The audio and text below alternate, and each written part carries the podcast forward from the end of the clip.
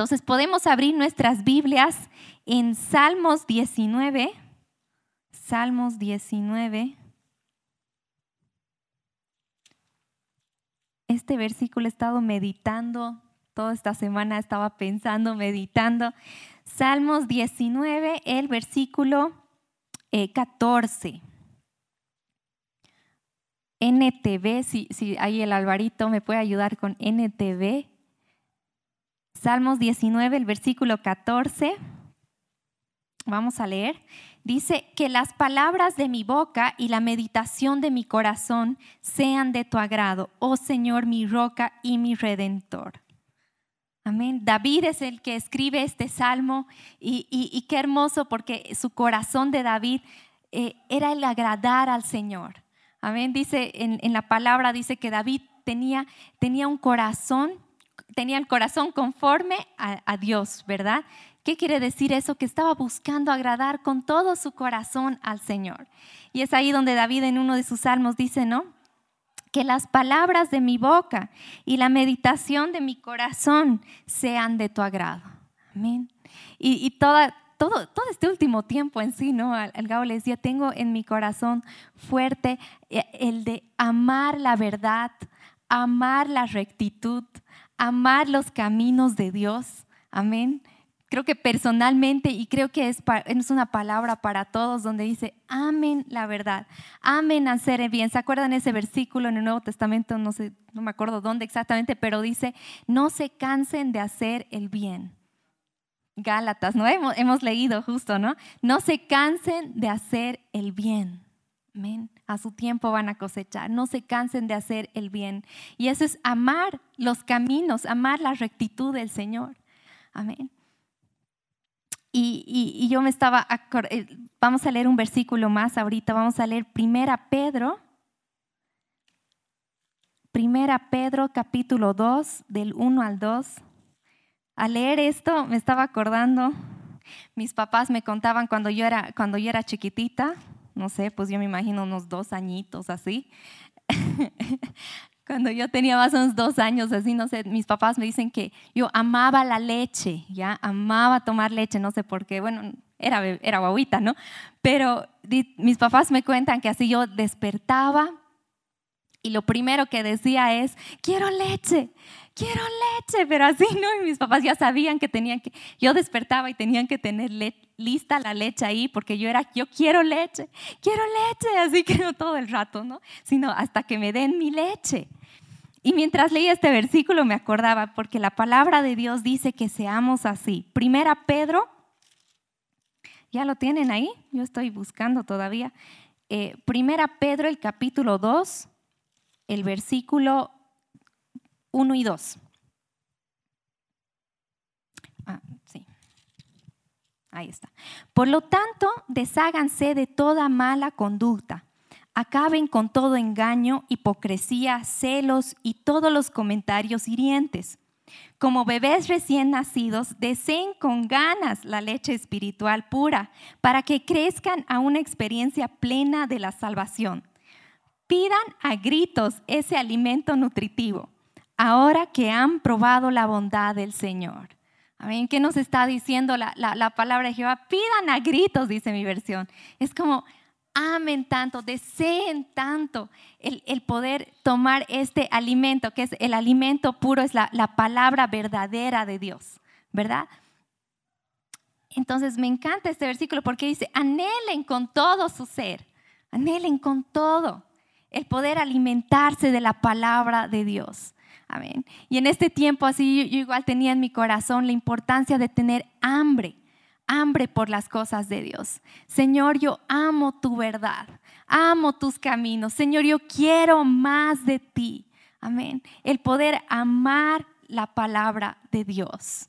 Porque a veces no sé si se les pasa que, al menos los que estamos varios años en la iglesia, a veces hace costumbre ay, es domingo, tengo que ir a la iglesia, es sábado, tengo reunión de jóvenes, ¿no ve? Y a veces se hace como una rutina, una costumbre, o tengo que hacer un devocional, ya voy, voy a leer un rato mi Biblia, a veces no leemos, a veces sí, pero a veces se vuelve una rutina, una costumbre, ¿no?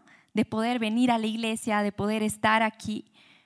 Pero qué diferente es cuando nosotros de verdad, así con todo nuestro hacer, así como, como dice un bebé recién nacido, donde dice, quiero mi leche, necesito leche, ¿verdad?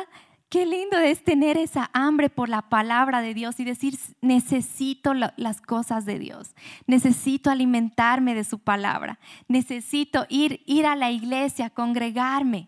Amén. Y no solamente porque necesito, porque amo con todo mi ser, no por costumbre, pero tener esa hambre de las cosas de Dios. Amén. Y mi oración este tiempo es igual, Señor, quiero, quiero tener esa hambre por tu presencia. Amén. No quiero que sea, sea costumbre el escuchar, no sé, músicas de adoración en mi casa. No quiero que se haga costumbre el, el venir a la iglesia a congregarme, sino que realmente quiero que sea algo verdadero de mi corazón, algo que realmente anhelo. Amén. Y, y eso es lo, esa hambre la producimos nosotros.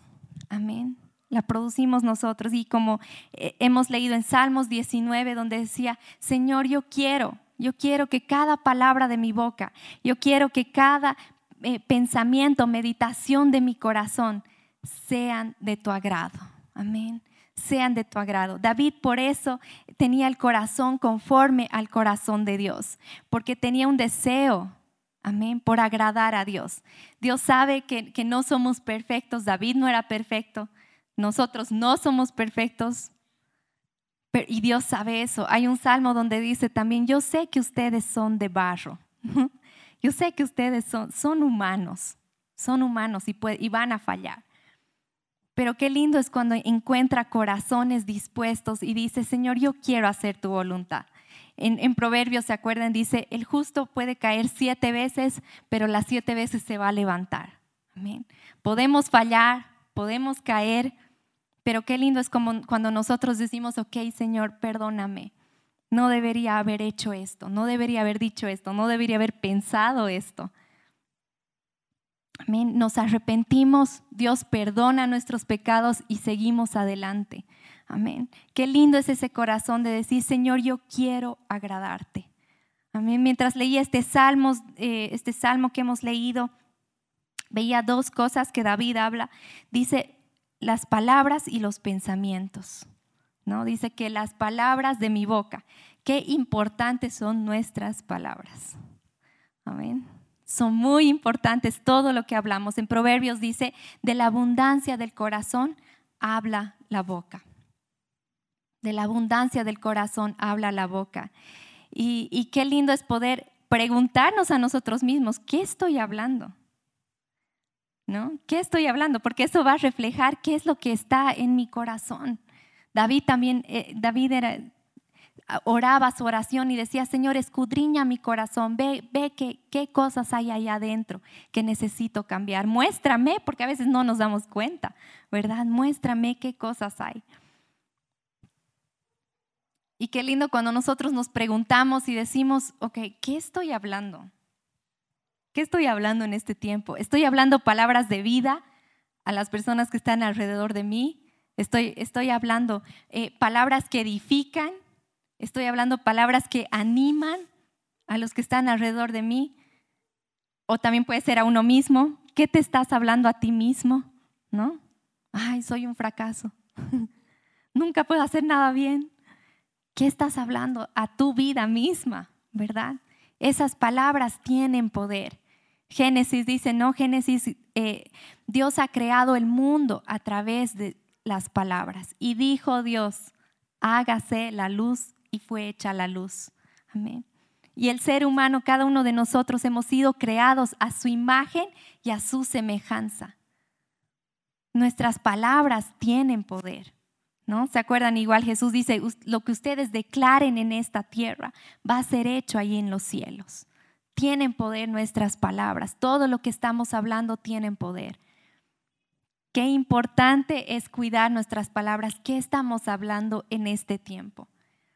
Estamos hablando palabras de vida, de edificación, de ánimo, o estamos hablando a veces crítica, o a veces murmuraciones, o a veces incluso burlas, ¿Qué estamos hablando? ¿Se acuerdan del pueblo de Israel? El pueblo de Israel, cuando, después de que Dios los libertó del pueblo de Egipto, cruzaron el mar, rojo de un milagro, Dios abrió el mar rojo, eh, el pueblo de Israel cruzó y, estuvieron en el desierto. Ellos tenían una promesa de Jehová que tenían que, yo les voy a llevar a una tierra donde fluye leche y miel. Yo les voy a llevar a una tierra prometida, les dijo Dios. Y ahí el pueblo de Israel estaba yendo, pero dice que empezó a quejarse. Empezaron a quejarse, empezaron a hablar mal, ay, que no queremos, que deberíamos volver. Empezaron a quejarse. ¿Y qué pasó? 40 años estuvieron dando vueltas en el desierto. El cruzar de aquí a aquí a la tierra prometida no era largo, en unos tres meses creo que podían hacerlo. Pero se quedaron dando vueltas 40 años. ¿Por qué? Porque no cambiaron su hablar. Porque ellos, y ellos vieron los milagros de Dios, ni siquiera que no vieron.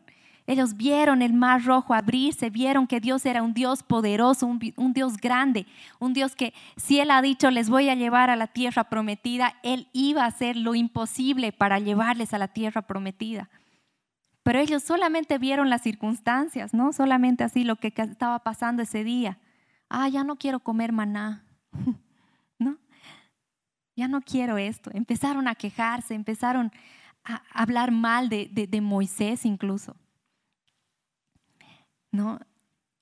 Pero no levantaron su mirada más allá, no levantaron a, la mirada a, Dios mismo. Ok, Dios, Dios es todopoderoso, nos ha librado, ha abierto el mar rojo para, para que nosotros pasemos. Dios ha hecho lo imposible posible. Amén. Y si Él ha hecho que nos va a llevar a una tierra donde fluye leche y miel, es porque nos va a llevar. Pero ¿qué causó ahí que se detengan? Lo que estaban hablando, lo que estaban hablando. Cuando nosotros caemos en, todo este, tema y no hablamos palabras de vida y de edificación, nos estancamos, así como el pueblo de Israel. Se estancó ahí 40 años, no avanzó. Dios a veces quiere, tengo una tierra prometida para ti, tengo algo grande para ti, pero si nosotros solo estamos viendo las circunstancias aquí y estamos hablando otras cosas que no deberíamos hablar, nos estancamos, nos quedamos. Qué importante es todo lo que hablamos. Amén. Y, veía igual todo lo que pensamos, todo lo que pensamos, ¿no? De la abundancia del corazón habla la boca. Y tenía esta pregunta, ¿con qué nos estamos alimentando nuestros pensamientos? ¿Con qué estamos alimentando nuestros pensamientos? Esto es todo lo que escuchamos, con todo lo que vemos, con qué nos estamos llenando. Si nos llenamos con la palabra de Dios, nuestros pensamientos dicen, ¿no? La meditación de nuestro corazón. Vamos a meditar en, la palabra de Dios. Vamos a meditar vida para, para nosotros mismos. Amén. Pero ¿con qué estamos llenando nuestros pensamientos? La relación con Dios es personal. No, yo no puedo tener relación con Dios por la Adri. Cada uno tiene que trabajar su comunión con Dios. Es personal. Amén. Es personal. Cuando la palabra dice que Dios era el Dios de Abraham, el Dios de Isaac y el Dios de Jacob. Abraham, ustedes saben, Abraham era el padre de la fe. Abraham, lugar donde iba, ofrecía sacrificios, creo que, ¿no? Iba a una tierra, porque iba por diferentes tierras, iba a una tierra y lo que él hacía antes de, poner su, tiendita ahí, su, casita, él hacía un sacrificio a Jehová y decía, es, yo voy a hacer un sacrificio y él edificaba altares, altares y hacía sacrificio a Jehová. Y Abraham tenía relación con Dios. Amén, estaba en constante relación con Dios. Después viene su hijo Isaac, el hijo de la promesa. Isaac también necesitaba tener una relación con Dios.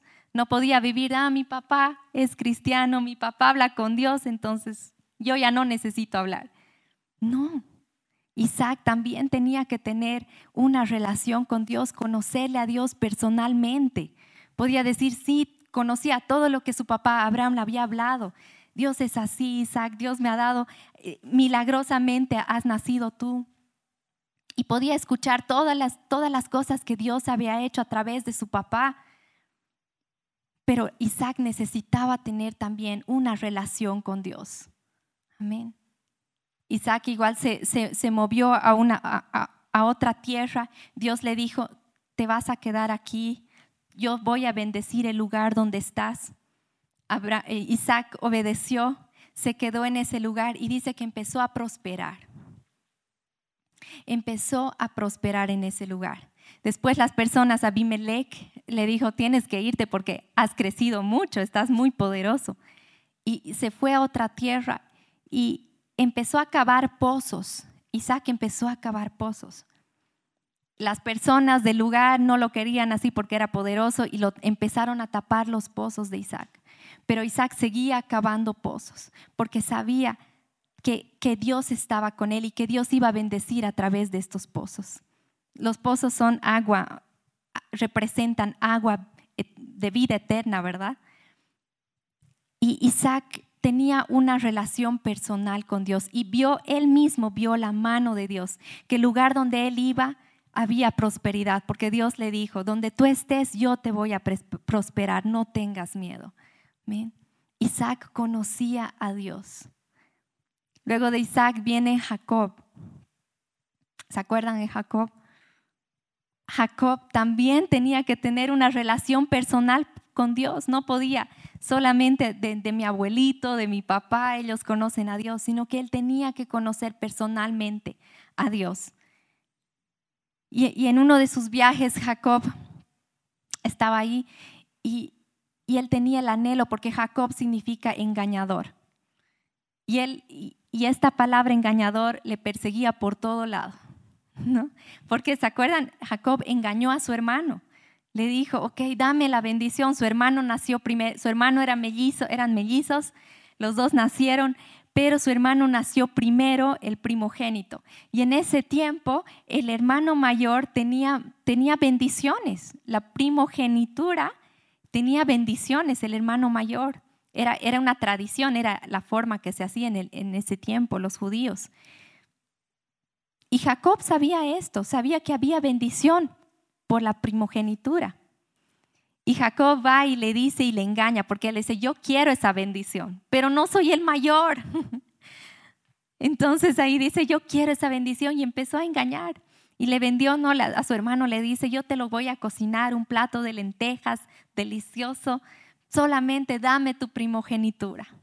Y su hermano, justo era el día donde estaba hambriento, su hermano, entonces ahí le vende y su hermano dice, ya, ¿qué importa la primogenitura? Quiero comer. y le vende, le vende su primogenitura, ¿no? Y al final, ¿no? Ya dice, su papá estaba viejito, ya estaba a punto de morir, dice, eh, sus ojos ya, ya no podía ver y le engaña. Jacob se viste como su hermano, dice que su hermano era bien peludito, entonces ahí no, yo no sé qué se pone pieles, algo. Y, y, se viste como su hermano y su papá le dice, suenas como, como Jacob, pero si te toco, se siente como tu hermano Esaú. Te voy a dar la primogenitura, le dice, y le da la primogenitura. La primogenitura era palabras de bendición palabras de bendición que se le daba al hijo. Y esas palabras de bendición van a Jacob. Pero obtuvo eso con engaño. Y esa palabra engaño le perseguía por todo lado a Jacob. Cuando él se escapó porque su hermano lo iba a matar, porque cuando se enteró que él ya no tenía primogenitura, me ha engañado, me ha quitado toda la primogenitura. Su hermano se enoja y dice, yo lo voy a matar se enoja, entonces Jacob no tiene otra que salir y escapar de su hermano. Y cuando estaba escapando ahí, eh, entra en otra aldea y empieza a trabajar, ve a una chica hermosa y, y Labán se llamaba su papá y le, dice, quiero a tu hija. Y le dice, trabaja siete años y te voy a dar a mi hija. Trabaja los siete años por una chica, capo, ¿no? Trabaja los siete años Cuando acaba los siete años le dice, ok, te voy a dar a mi hija, pero le da a su otra hija, Lea, la hija mayor. Le da a Lea y Jacob después al día siguiente se da cuenta que no es eh, Rebeca, Rebeca es, ¿no? Raquel, sí, sí, sí. Me has hecho confundir.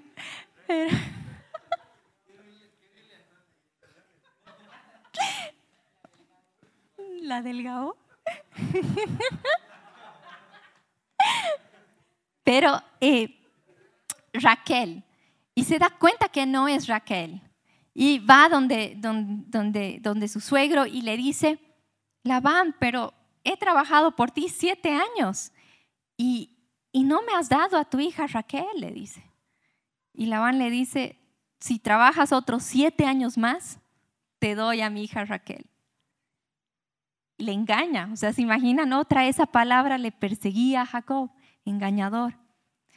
Y él tuvo que trabajar siete años más para obtener, o, sí, para tener a Raquel como esposa.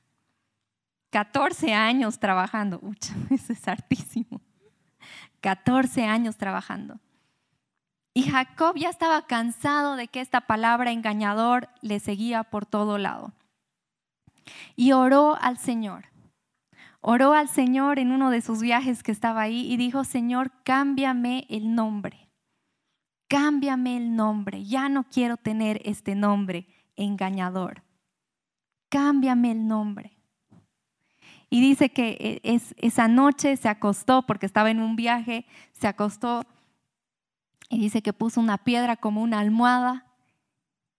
Y es ahí donde dice, vio el cielo abierto y una escalera, donde subían y bajaban ángeles. ¿no? Y, un ángel de Jehová bajó y empezó a, dice que empezó a pelear con él, no sé, no sé cómo, no sé cómo, pero empezaron a pelear. Pero ya dice al amanecer, ¿no? El, el, el ángel le, sí, como que le hiere en su muslo, ¿no? Ajá, sí sí, porque ya no podía caminar igual. ¿No? Y, el ángel le, concede y le dice, ya no va a ser tu nombre Jacob, ahora en adelante te vas a llamar Israel. ¿No? Y le cambia el nombre, le cambia el nombre, ¿qué quería decir eso? Le cambia el destino. Amén. Israel, ahora se llama, de ahí sale el pueblo de Israel, ¿no? Porque Jacob después tuvo eh, sus doce hijos.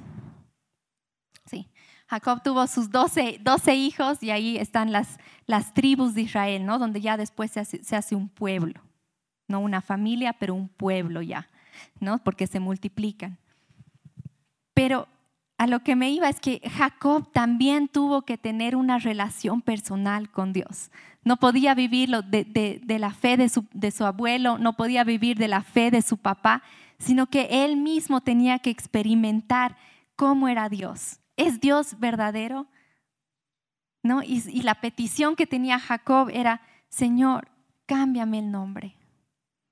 Y Dios le cambió el nombre. Amén.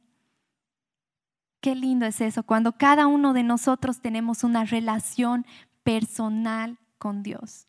Señor, quiero conocerte verdaderamente, muéstrame, no, no solamente lo que escucho los sábados o lo que escucho los domingos o lo que mis papás me han enseñado, que es muy bueno todo eso, es genial. Pero qué lindo es cuando cada uno de nosotros podemos escuchar la voz de Dios, podemos escuchar las oraciones respondidas, podemos ver con nuestros ojos las puertas abiertas. Amén que Dios tiene para nosotros. podemos ver en nuestro corazón mismo cómo Dios está sanando nuestras heridas, cómo Dios está trabajando en nuestro corazón. Amén. Qué lindo es cuando tenemos una relación personal con Dios. Amén. Y es ahí donde nace, en la relación personal con Dios es donde nace, Señor, yo amo tu verdad, amo tus caminos. Amén.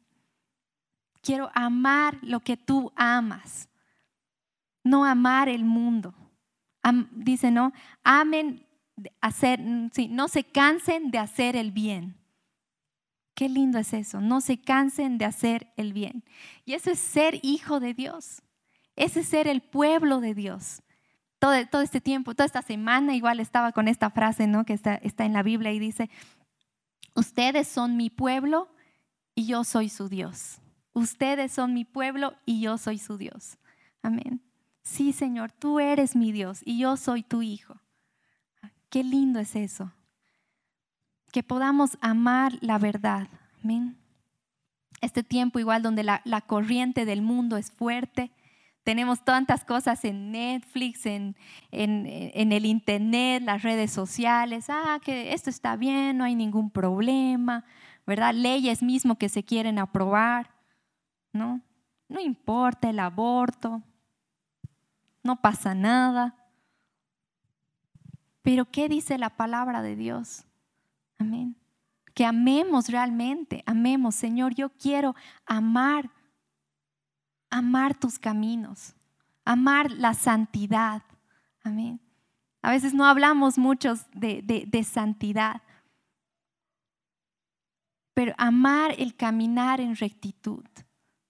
Amar el caminar en rectitud es como, este tiempo está, está en mi corazón, amar el caminar en rectitud.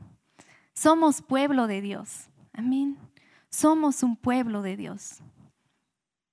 Amemos su palabra, amemos caminar en rectitud. En, todo este tiempo, igual muchas personas, y ustedes han escuchado, dicen, se viene un avivamiento, se viene algo grande. Varios dicen, la venida de Jesús está muy cerca, que nadie sabe la hora, nadie sabe el día que va a llegar Jesús, pero todos dicen, está muy cerca. Y antes de la venida de Jesús, ¿qué hay? Hay la gran cosecha. La gran cosecha, ¿no? Donde muchas almas van a venir a los pies de Cristo. ¿Qué es un avivamiento? Un avivamiento es cuando muchas almas vienen a los pies de Cristo. Amén. Y en este tiempo va a haber algo grande. No sé, pero en el Espíritu Santo se escucha que va a haber algo grande. Se viene. Y Dios quiere usar la vida de cada uno de ustedes. Dios siempre, siempre eh, en, la Biblia, en la historia, Dios ha usado personas. Amén. Para hacer algo en esta tierra, Dios ha usado personas. Jesús mismo ha venido y se ha hecho hombre, ¿no? Se ha hecho hombre para causar un, impacto en esta tierra. Entonces, lo que Dios quiere hacer aquí va a ser a través de personas. ¿Qué personas Dios va a usar? A su iglesia. ¿Quiénes son su iglesia? Sí, amén. Cada uno de nosotros somos la iglesia. Entonces, ¿a quiénes Dios va a usar? Va a usar a nosotros. Amén. Vas a usar a nosotros. Yo creo que por eso Dios está hablando así fuerte a mi corazón. Amén. Te voy a usar, vale. Pero amen mis caminos. Amen mis decretos. Amén. Que, el venir a la iglesia no sea una rutina. Que, que no sea solamente, ah, porque mi papá viene, yo también vengo. Sino que realmente cada uno de nosotros pueda tener hambre y decir, Señor, yo quiero ser, como tu palabra dice, un embajador de ti en esta tierra. Mi vida, lo que hago, tiene un impacto, tiene un impacto. Somos seres espirituales, somos no espíritu, tenemos un alma y Vivimos en un cuerpo. Somos seres espirituales. ¿Cómo está nuestro espíritu? Afecta. Afecta en nuestro entorno. Si yo leo la palabra todos los días en mi casa donde nadie me ve, va a afectar aquí cuando venga a la iglesia. ¿Cómo va a afectar? Espiritualmente. Men, espiritualmente va a afectar. Y así, si cada uno de nosotros si cada uno de nosotros hacemos lo que dice la palabra de Dios, afecta espiritualmente. Si voy a mi casa y estoy, no, no, sé, estoy engañando. Estoy engañando, ya sea, yo sé que es muy chistoso a veces, creo que nadie, todo el mundo ha engañado en la escuela, digamos, no ha hecho chanchulla ahí. Pero creo que Dios nos está hablando hasta esas mínimas cosas. Amén no engañes. No engañes. Amén. Si estoy mintiendo ahí en mi casa, a mis papás, no sé, a mis amigos, ¿saben qué? Afecta. Afecta a nuestra nación. ¿Por qué? Porque es todo funciona espiritualmente. El mundo espiritual maneja el mundo natural. Por eso es que las oraciones son importantes, ¿no? Porque cuando oramos, entonces estamos afectando el mundo natural. Si yo empiezo a pecar donde nadie me ve, empiezo a hacer cosas que no están conforme a la voluntad de Dios, ejemplo, empiezo a murmurar, digamos. ¿Saben qué? Eso afecta. Afecta en nuestra nación. Afecta incluso dentro de nuestra iglesia. A veces es como, claro, porque a veces porque, porque espiritualmente, a veces, no, el, el espíritu, no hay como, si no hay hambre, a veces, no, el Espíritu Santo no fluye tanto, ¿verdad? Y es como que tenemos que estar ahí, porque es como una pared, ¿no? Es como una pared. Entonces, la forma que nosotros vivimos en esta tierra afecta a nuestra nación. ¿Por qué? Porque somos espirituales. Vamos a leer um, Juan 4, Juan 4, 38 al 42. Juan 4, 38 al 42.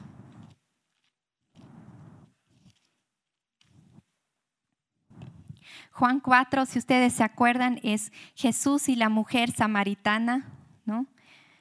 Los samaritanos en ese tiempo no hablaban eh, con los judíos, peor una mujer, pero ahí estaba Jesús en mitad del camino y ahí en un pozo se encuentra con la mujer samaritana y empiezan a hablar, empiezan a tener una conversación.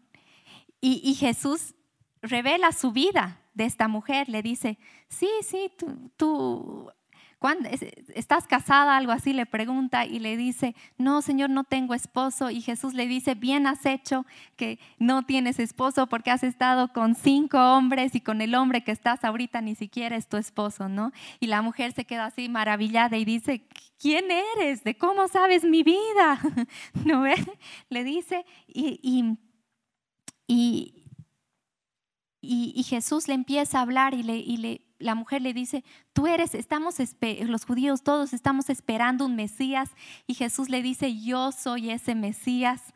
Y la mujer se queda maravillada y va a, su, va a la ciudad donde estaba, a Samaria, y empieza a hablar de Jesús. Y dice, hay un hombre que me ha dicho toda mi vida, tal vez es él el Mesías. Dice, ¿no? Tal vez es él el Mesías. Y vamos a leer entonces en Juan 4 los versículos 38 al 42. Perdón, el, Juan 4, 39. 39 al 42. Muchos samaritanos de esa aldea creyeron en Jesús porque la mujer había dicho, Él me dijo todo lo que hice en mi vida. Cuando salieron a verlo, le rogaron que se quedara en la aldea. Así que Jesús se quedó dos días tiempo suficiente para que muchos más escucharan su mensaje y creyeran. Luego le dijeron a la mujer, ahora creemos, no solo por lo que tú nos dijiste, sino por lo que hemos oído en persona. Ahora sabemos que Él es realmente el Salvador del mundo. El 40 me encanta, dice, cuando salieron a verlo, le rogaron que se quedaran en la aldea. Entonces Jesús se quedó allí dos días. Amén el hambre que tenían esas personas por escuchar las palabras de Jesús. Le rogaron, no solamente dijeron, ¿y si te quedas? No, no puedo quedarme, ya ni No, sino que le rogaron, quédate, por favor, de verdad, quédate. Yo me imagino que le han dicho, tengo una cama para ti, te vamos a dar comida, no te va a faltar nada, sí, yo voy a traer pancito, vamos a comer esto. Y toda la gente así tratando de convencer. ¿Alguna vez han convencido a alguien? ¿Sí? Es como, te doy todo lo que quieras, te voy a dejar usar la tele, no sé, no, es como, te voy a, no, tratar de convencer a la gente. Y eso hicieron estas personas en Samaria. Le rogaron y le dijeron, no, no, no, quédate, por favor, quédate. Y Jesús se quedó. Amén. Jesús se quedó ahí dos días ahí a compartir la palabra de Dios. Amén. Y esa hambre necesitamos tener este tiempo ahora. Esa hambre, así, desesperada, así, desesperadamente. Amén. Señor, necesito de ti. Ya no quiero vivir esta vida común. ¿no? Donde vengo a la iglesia, escucho, soy feliz, no sé, voy a mi trabajo, hago esto, el otro. Sino ya empezar a, tener hambre por las cosas de Dios. Y en este tiempo, igual, igual les compartí todo, todo en esta pandemia, yo misma me preguntaba y decía, Señor, tú eres un Dios que sana, tú eres un Dios que resucita muertos, ¿por qué yo no estoy funcionando en el poder? Yo soy hijo tuyo, yo estoy llamada ¿no? La palabra de Dios dice, y pondrán sus manos sobre los enfermos y sanarán. Jesús dijo, mayores cosas que yo hice, ustedes harán. Jesús ha resucitado muertos, ha sanado enfermos, ha hecho libre a los cautivos, a los que estaban con demonios ahí endemoniados, los ha hecho libres. Jesús ha hecho todo esto. Y yo misma me preguntaba y decía, Señor, ¿y por qué, si aquí está tu promesa, por qué ahorita yo no puedo ver esto? La gente se está muriendo en la pandemia. La gente está siendo atormentada por espíritus malignos, tanta ansiedad, tanta depresión. ¿Y por qué como iglesia de Cristo no podemos funcionar en tu poder? Amén. Pero es, Anina, no tienes que distraerte, necesitamos meternos en la palabra de Dios. Necesitamos caminar necesitamos caminar en rectitud. Amén. Necesitamos caminar. Leemos eh, hechos, leemos todo el, el, Nuevo Testamento, cómo eran los apóstoles, cómo era Pedro, cómo era Pablo. Caminaban en el poder de Dios. Ya no, no tengo oro ni plata, pero lo que tengo te doy. Levántate. ¿Verdad?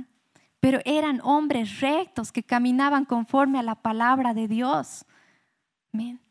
No había codicia en su corazón. ¿Se acuerdan cuando eh, a, Pablo y a Silas lo meten a la cárcel y está ahí un adivino?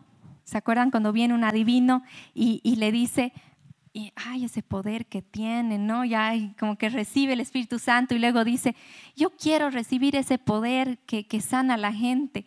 Y, y, era como para, para cobrar, ¿no? Para hacer dinero. Y ahí no me acuerdo si era Pedro o Pablo, pero le dice, cuidado que arrepiéntete ahora, le dice. Arrepiéntete ahora porque cuidado que un rayo del cielo venga y te mate, así. ¿No? Porque, porque ellos caminaban en el poder de Dios, pero no había codicia en su corazón, no había, ok, wow, de mi mano está saliendo poder, puedo cobrar, ¿no? ¿Quieres ser sano? Dame 50 dólares, ¿no? ¿Se imaginan? Pero ellos no, no había codicia en su corazón. Ellos caminaban en rectitud. Amén. Ok, es la gracia de Dios. Por gracia yo voy a dar. Qué lindo es eso. Amén. Sus vidas de Pedro, de Pablo, estaban caminando conforme a la palabra de Dios, lo que ellos decían, lo que ellos hacían. Amén. Lo que ellos decían, lo que ellos hacían. Y creo que es, es el tiempo. Dios va a usarnos, cada uno de nosotros tiene, Dios tiene planes grandes de Dios para nosotros.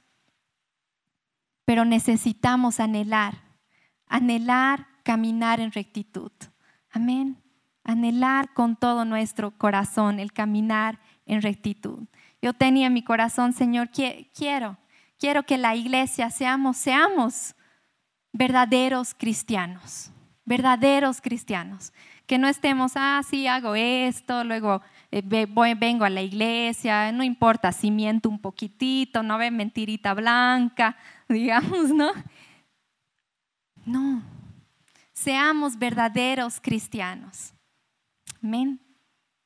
Y esa es la, la palabra que que Dios ha puesto en mi corazón. Un versículo más vamos, vamos a leer. Salmo 119, 1 al 5. Amén. Salmo 119, ah, ahí está, los primeros versículos 1 al 5. Dice, felices son los íntegros, los que siguen las enseñanzas del Señor. Felices son los que obedecen sus leyes y los que buscan con todo el corazón. No negocian con el mal y andan solos en los caminos del y andan solo en los caminos del Señor. Nos has ordenado que cumplamos cuidadosamente tus mandamientos. Oh, cuánto deseo que mis acciones sean un vivo reflejo de tus decretos. Amén, qué lindo. Cuánto deseo que mis acciones sean un vivo reflejo de tus decretos. Qué lindo el corazón de David. Amén. Podemos ponernos de pie. Podemos orar en este sentido. Amén. Lo que Dios anhela, lo que Dios quiere es que tengamos ese corazón dispuesto. El resto, el Espíritu Santo nos ayuda. Amén. Por eso ha enviado Jesús al Espíritu Santo y ha dicho, no voy a enviar el consolador. No están solos aquí en esto. Amén. Pero solamente un corazón dispuesto. Gracias Padre por esta noche, Señor. Gracias Dios por tu palabra, Señor. Padre, yo oro por cada uno de nosotros, Señor. Que nuestro corazón anhele, Señor, hacer el bien, Señor. Hacer, lo que tú quieres que hagamos, Señor. Padre, que no seamos cristianos solamente de, de, palabra o por costumbre, Señor, sino que realmente vivamos, Señor. Vivamos lo que dice tu palabra, Señor. Padre, que amemos hacer el bien, Señor. Que no nos cansemos de hacer el bien, Señor. Padre, que podemos buscarte cada día, Señor, de todo corazón, Señor. Danos hambre por tu palabra, Señor. Danos hambre, Señor, por eh, estar en comunión contigo, Señor. A través de la oración, Padre. A través de la adoración, Señor. Gracias Señor, gracias Dios porque tú quieres hablarnos Señor. Hay algo nuevo que se viene Señor y tú quieres hablarnos, tú quieres hablar con tu iglesia Señor. Padre, direcciona nuestros pasos, Señor. Quita toda distracción, Señor. Ayúdanos a poner a un lado, Señor, el Netflix, Señor. Ayúdanos a poner a un lado los chismes, Señor. Ayúdanos a poner a un lado las quejas, Señor. Ayúdanos a poner a un lado, Señor, redes sociales, Señor. Padre, que podamos poner como prioridad, Señor, estar en contigo, en tu presencia, Señor. Buscarte de todo corazón, Señor. Tener una relación personal contigo, Señor. Cada uno de nosotros, Señor, queremos verdaderamente escuchar tu voz, Señor, ver tus bondades, Señor. Anhelamos, Padre, ver tu poder, Señor, ver el Dios verdadero, Señor. Nosotros somos tus hijos, tus hijos, Señor. Somos tu pueblo, Señor. Tú eres nuestro Dios, Señor. Tú eres el Dios que nos, nos liberta, Señor. Tú eres el Dios que nos guarda, Señor. Tú eres el, el Dios que tiene un destino para, para nuestras vidas, Señor. Padre, que podamos caminar en esto, Dios. Gracias, Jesús. En el nombre de Jesús. Amén.